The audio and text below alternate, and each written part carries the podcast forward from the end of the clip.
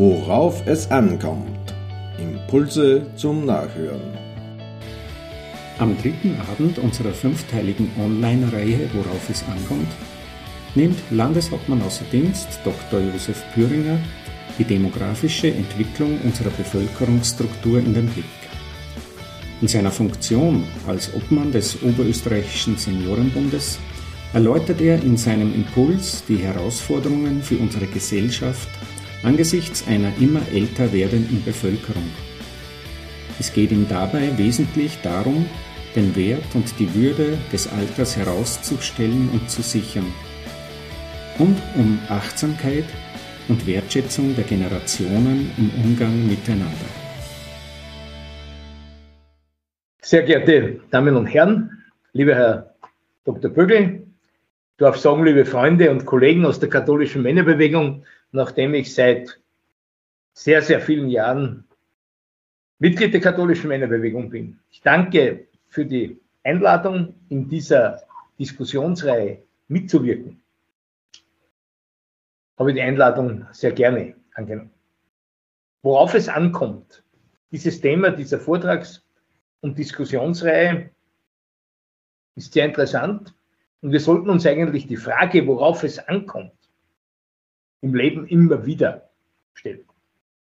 Aber denke, das neue Jahr ist eine gute Gelegenheit, ein guter Zeitpunkt, diese Grundfrage wieder einmal in den Mittelpunkt zu rücken, wie es die KMB ja tut. Nachdem ich der Erste im neuen Jahr bin, wünsche ich zuerst einmal allen ein gutes, erfolgreiches neues Jahr, viel Gesundheit, Glück und Segen. Und ich habe einen besonderen Wunsch im Zusammenhang mit dem Titel dieser Serie, möge uns der Blick auf das Wesentliche gelingen, der uns ja in einer unübersichtlichen Welt gerade momentan sehr oft verstellt wird. Wenn ich mir zu Beginn des neuen Jahres die Frage stelle, worauf es ankommt, fällt mir als einem, der in der katholischen Jugend sozialisiert wurde, die große Formel des KJ-Gründers Kardinal Katein ein. Sehen, urteilen, handeln. Sehen, das heißt hinschauen. Besteht die Gefahr, dass ich gerne wegschaue. Sie alle kennen das Sprichwort, was ich nicht weiß, macht mich nicht heiß. Oder anders, lieber nicht hinschauen, dann kann man nicht anstreifen. Hinschauen heißt wahrnehmen. Hinschauen heißt dann vielleicht auch meine Verantwortung sehen. In der Familie, weit darüber hinaus, über den Tellerrand, in der Gesellschaft, bis hin zur Entwicklungszusammenarbeit, die uns ja die KMB oder sei so frei immer wieder in den Mittelpunkt stellt, uns daran erinnert. Sehen, urteilen, handeln.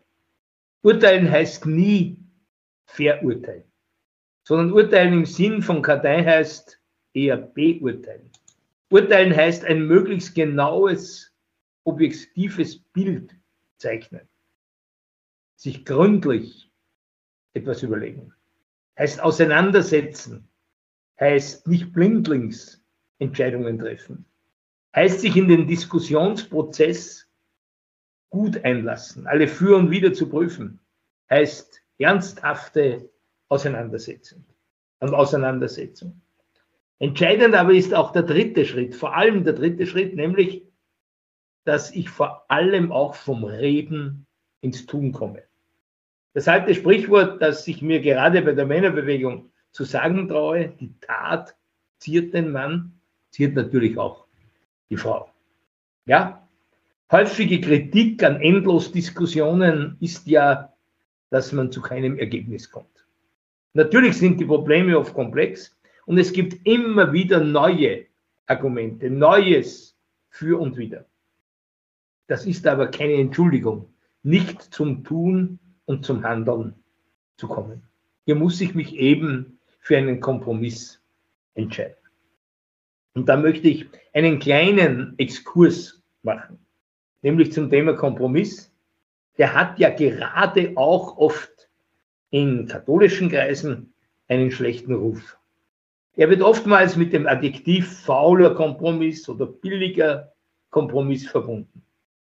Ihm gegenüber stehen jene, die Kompromisse verachten unter Betonung der Prinzipien, der Festigkeit und der klaren Werte und Überzeugung. Diesen schlechten Ruf hat der Kompromiss zu Unrecht. Diesen schlechten Ruf verdient er nicht. Denn in Wahrheit ist der Kompromiss die größte friedenserhaltende Fertigkeit, die der Mensch entwickelt hat. Der Kompromiss ist Grundlage und Grundfeste der Demokratie. Die reinen Gewissens, die reinen Gesinnungsethiker, wollte ich sagen, die in unseren Reihen oft vertreten sind, also die Vertreter der sogenannten reinen Lehre, würden das, werden das nicht gerne hören, was ich da sage. Aber der Kompromiss gehört zu unserem, unserem Leben. Der Kompromiss löst Blockaden auf und er ist verantwortlich dafür, dass etwas weitergeht. In der Familie, im Beruf, in der Politik. Kompromissbereitschaft ist daher nicht Schwäche, sondern Ausdruck gesellschaftlicher Verantwortung. Sie ist eine geforderte und zu übende Grundhaltung und Tugend, sagt der Moraltheologe Johannes Gründel aus München. Der Kompromiss ist eine vernünftige Art, widersprüchliche Interessen auszugleichen. Er lebt von der Achtung der gegnerischen Position und gehört daher zum Wesen der Demokratie. Aber nun zurück zu meinem eigentlichen Thema, auf das ich nach diesen grundsätzlichen Eingangsüberlegungen eingehen möchte. Zu dem grundsätzlichen Thema, ich nehme an, deswegen haben Sie mich auch als Seniorenobmann eingeladen. In der Diskussion über die großen Themen der Gegenwart und der Zukunft, wie Klimawandel, Frieden, derzeit Ukraine-Krieg und vielen anderen, hat ein Mammutthema leider in der öffentlichen Wahrnehmung das gerade mich als Obmann des Seniorenbundes jeden Tag beschäftigt, eher nicht diese, diesen Rang als Mammutthema. Es ist unterbelichtet aus meinen Wahrnehmungen. Ich meine die demografischen Veränderungen, und zwar die massiven demografischen Veränderungen, die uns bevorstehen und, denen, und in denen wir uns bereits befinden. Wir sind im Schnellzugstempo auf dem Weg zu einer Seniorengesellschaft, zumindest für die nächsten 30, 40 Jahre. Dann kehrt sich die Bevölkerungspyramide langsam wieder ins Gegenteil. Allein in Oberösterreich zählt die Generation der über 60-Jährigen derzeit 404.000 Menschen und das wird in den nächsten drei Jahrzehnten auf etwa 600.000 hinaufgehen. Da stehen viele Fragen an. Ist die Würde der Senioren in unserem Land gesichert? Bischof Scheuer hat erst im Sommer des letzten Jahres davon gesprochen, dass es keine Teilwürde gibt, dass es keine verringerte Würde gibt egal in welchem Zustand der Mensch ist, ob alt, ob krank, ob behindert, ob pflegebedürftig, er muss immer die volle Würde haben. Ist diese Würde gesichert? Werden die Senioren ernst genommen? Ja, und natürlich wird sehr häufig auch in der Politik die Frage gestellt, können wir uns die Senioren überhaupt leisten? Noch dazu, wenn sie so viele werden. Warum spreche ich zu diesem Thema unter der Überschrift, worauf es ankommt? Ich denke, dass es auf das Miteinander der Generationen in Zukunft sehr stark ankommen wird. Wir brauchen eine Gesellschaft des Miteinanders in Zukunft mehr denn je. Ich rede natürlich aufgrund meiner Funktion in erster Linie von den Senioren, aber das Entscheidende ist natürlich das Miteinander aller Generationen. Das Motto unserer Arbeit im Seniorenbund heißt daher, Zukunft braucht Herkunft und Erfahrung. Das ist keine präpotente Ansage der Alten oder der Senioren, sondern eine Lebensweisheit. Am 2. Februar des letzten Jahres hat Papst Franziskus ein Papier über die Würde der alten Menschen veröffentlicht. Darin heißt es, es wäre eine unberechenbare Verarmung, ein unverzeihlicher Verlust an Weisheit und Menschlichkeit, wenn man den Alten ihre prophetische Rolle absprechen und sie aus rein produktiven Gründen beiseite schieben würde. Stellt man die Alten aufs Abstellgleis, kappt man die Wurzeln, die es der Gesellschaft ermöglicht, nach oben zu wachsen und nicht von den momentanen Bedürfnissen der Gegenwart verflacht zu werden. Ende des Zitates. Ich denke, ein sehr richtiges, ein weises Wort. Zusammengefasst, Zukunft braucht Herkunft. Und an einer anderen Stelle dieses Papieres heißt es, ältere Menschen dürfen nicht als Last oder Kostenfaktor wahrgenommen werden, sondern als Gewinn und Bereicherung für die Gesellschaft. Ja, Senioren haben Wichtiges und Wertvolles zu bieten. Herkunft und Erfahrung. Jede Zukunft braucht ein starkes Fundament. Jede Zukunft steht auf den Schultern von Gegenwart und Vergangenheit. Unsere Aufgabe ist es daher, auch daran mitzuwirken, dass heute ein neues, realistisches Bild von den Senioren in der Öffentlichkeit gezeichnet wird. Es werden noch immer alte Klischees vermittelt, wenn es um Senioren oder um Seniorenthemen geht, wie zum Beispiel alte Menschen, die gekrümmt am Stecken über den Marktplatz gehen. Jene, die am Seeufer sitzen und die Enten füttern. Jene, die auf den Backbänken einschlafen. Jene, die sinnlos die Warteräume bei den Ärzten belagern und den ganzen Tag nur über die Krankheiten reden und so weiter und so fort. Wir kennen alle diese Klischees. Mit einem Wort alt, klapprig, vielleicht auch schon gemeint. Natürlich gibt es auch die Hochbetagten und für sie haben wir etwa im Bereich der Pflege bestmöglich zu sorgen. Wir haben hier eine besondere Verantwortung. Überhaupt keine Frage. Überhaupt keine Frage. diese Hochbetagten werden auch mehr. Sie werden sich in den nächsten 25 Jahren verdreifachen. Da rede ich von den über 85 Jahren. Aber die weitaus, die weitaus größere Mehrheit der Generation 60 plus ist mobil, initiativ, aktiv und ist bereit und auch berechtigt, das möchte ich unterstreichen, und auch berechtigt, an der Gesellschaft, am Gemeinschaftsleben mitzuwirken und auch mitzubestimmen. Alt, klapprig, das ist von gestern. Das war einmal. Denn jede unserer Gesellschaft möchte natürlich, jeder, jede Organisation, jede Partei möchte natürlich modern, jung und fit sein. Aber ohne die Älteren wird eine Gesellschaft nicht gelingen.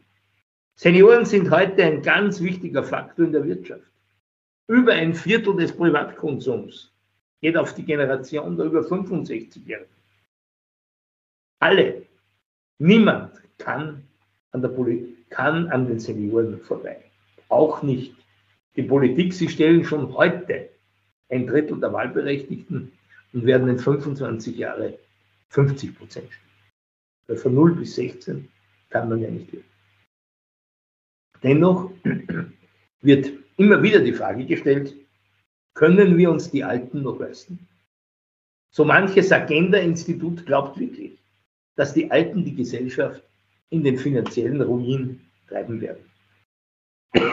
Keine Frage.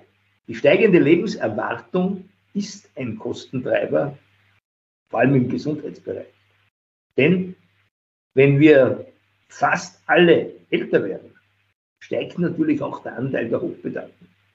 Und bekanntlich verbrauchen wir ja den Löwenanteil der Mittel für das Gesundheitssystem in den letzten Lebensphasen, besonders auch im Finale des Lebens. Aber steigende Lebenserwartung und mehr gesunde Jahre, das sind in meinen Augen positive Kostentreiber, den sich jede Gesellschaft leisten muss. Übrigens gibt es im Gesundheitsbereich noch einen zweiten Kostentreiber, den ich für positiv halte, der gerade für die ältere Generation von größter Bedeutung ist, nämlich der medizinische Fortschritt. Aber das sei nur nebenbei erwähnt zum heutigen Day. Können wir uns die Alten leisten? Diese Frage ist im Gesundheitsbereich schon immer diskutiert worden. Meist zwar, ohne es offen und ehrlich auszusprechen. Seit langem sagen die Gesundheitsökonomen bei diversen Reformdebatten im Gesundheitsbereich, dass es die Alten in ihrer allerletzten Lebensphase sind, die das System gewaltig verteuern und stellen die Frage, meist ohne es dezidiert zu sagen, nach dem Sinn dieser Ausgaben, wenn doch viele in diesem Zustand ohne dies keine akzeptable Lebensqualität mehr haben. Im letzten Jahr spielte diese Frage auch in die Diskussion um die aktive Sterbehilfe voll hinein. Denn aus Ländern, in denen die aktive Sterbehilfe eingeführt worden ist, wissen wir, dass auch aus Kostengründen ein großer Druck auf die hochbetagten und schwerkranken und dementen und behinderten Menschen entsteht. Es wird, und das halte ich für extrem kritisch, menschliches Leben bewertet, nämlich ökonomisch bewertet. Was ist der Wert? Das ist unter allen Umständen aus unserer Sicht abzulehnen. Ökonomische Überlegungen sind absolut unangebracht. Da geht es um die Würde und nicht um Kosten. Ich erinnere in diesem Zusammenhang an keinen geringeren als den großen Philosophen Immanuel Kant. Er sagte, im Reich der Zwecke hat alles entweder einen Preis oder eine Würde. Was einen Preis hat, an dessen Stelle kann man auch etwas anderes als Äquivalent setzen. Was dagegen über allen Preis erhaben ist, mithin kein Äquivalent gestattet, das hat eine Würde. Konklusion. Die Würde des Menschen ist unantastbar, nicht bezifferbar, nicht bewertbar, nicht teilbar. Es gibt keine Teilwürde. Sie steht nicht zur Disposition und hat auch keinen bezifferbaren Preis. Damit ich nicht missverstanden werde. Das heißt nicht, dass man in der Gesundheitsorganisation nicht immer wieder nach effizienter Organisation trachten sollte. Nach einem sinnvollen Ressourceneinsatz. Dass man vermeidbare Kosten, die dem Patienten nichts bringen, festmachen soll und Veränderungen, Reformen herbeiführen soll. Die Diskussion zum Thema, können wir uns die Alten noch leisten, umfasst aber nicht nur im Gesundheitsbereich. Enorme Steigerungen, wenngleich aufgrund der geringen Zahl der Betroffenen auf niedrigerem Niveau, haben wir gegenwärtig und noch mehr in den nächsten 20 Jahren natürlich im Bereich der Pflege. Schon allein wegen der demografischen Entwicklung. Die Generation 80 plus wird sich in den nächsten 30 Jahren verdoppeln. Die Generation 90 plus wird sich verdreifachen. Kann es kurz machen. Es gilt bei der Pflege dasselbe wie im Gesundheitsbereich. Eine hochqualifizierte Pflege ist sicherzustellen. Das gehört zum würdigen Leben im Lebensfinale oder auch manchmal leider schon früher. Aus, Punkt. Das ist so. Das ist alternativlos. Was wir konkret gegenwärtig fordern, ist eine bessere Finanzierung der 24-Stunden-Pflege und der Tagesbetreuung, damit nicht frühzeitig der Weg in die alten Pflegeheime angetreten werden muss. Außerdem fordern wir pflegende Angehörige noch stärker zu unterstützen.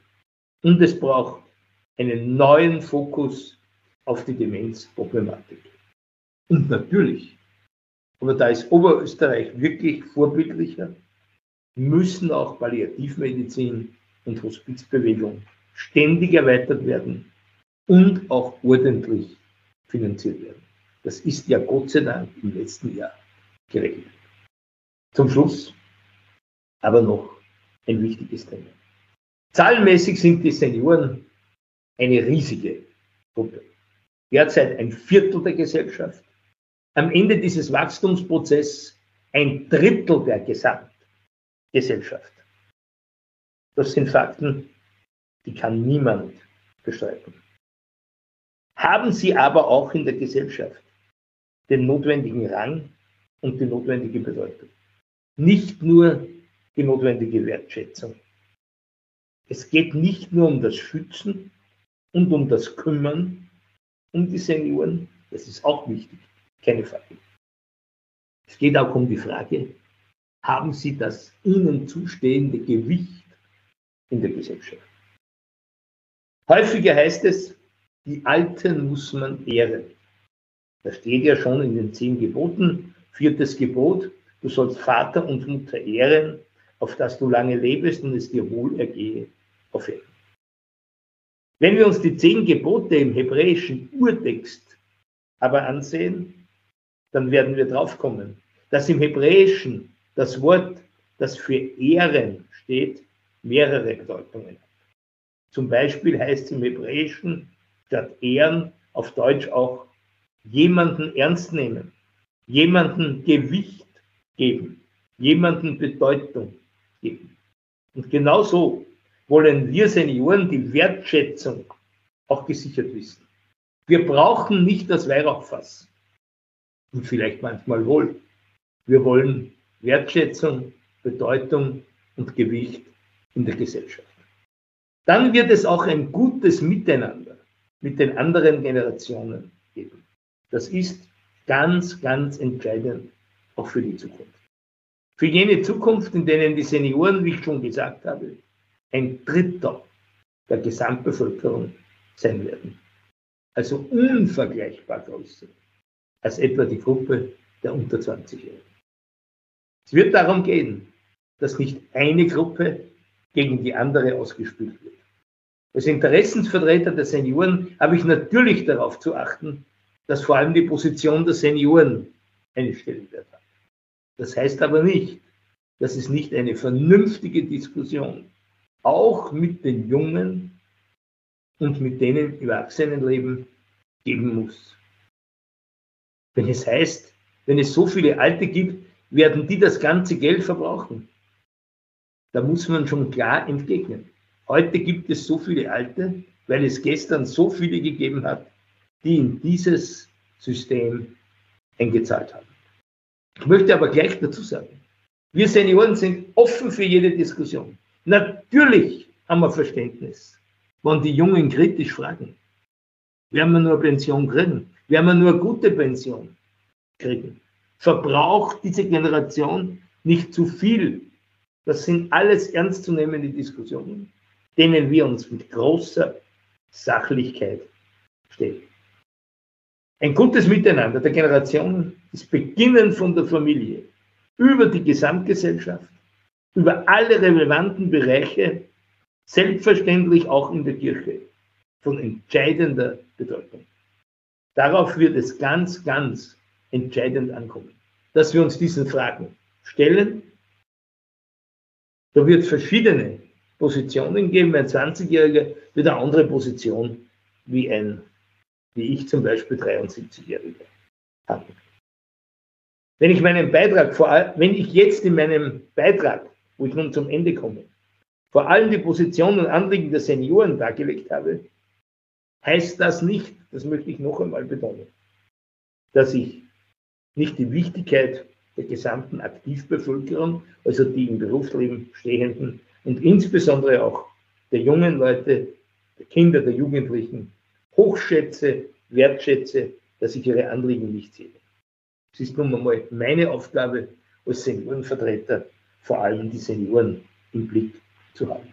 Aber ich betone nochmals, um auf die Frage dieser Diskussions- und Vortragsreihe zu kommen, worauf es ankommt, ganz sicher, dass jede Generation, dass jede Gruppe in der Gesellschaft die entsprechende Wertschätzung erfährt.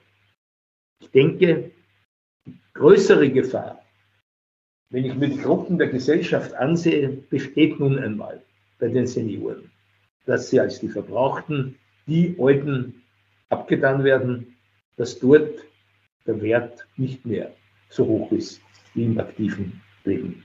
Für ein gutes Miteinander braucht es die Wertschätzung aller.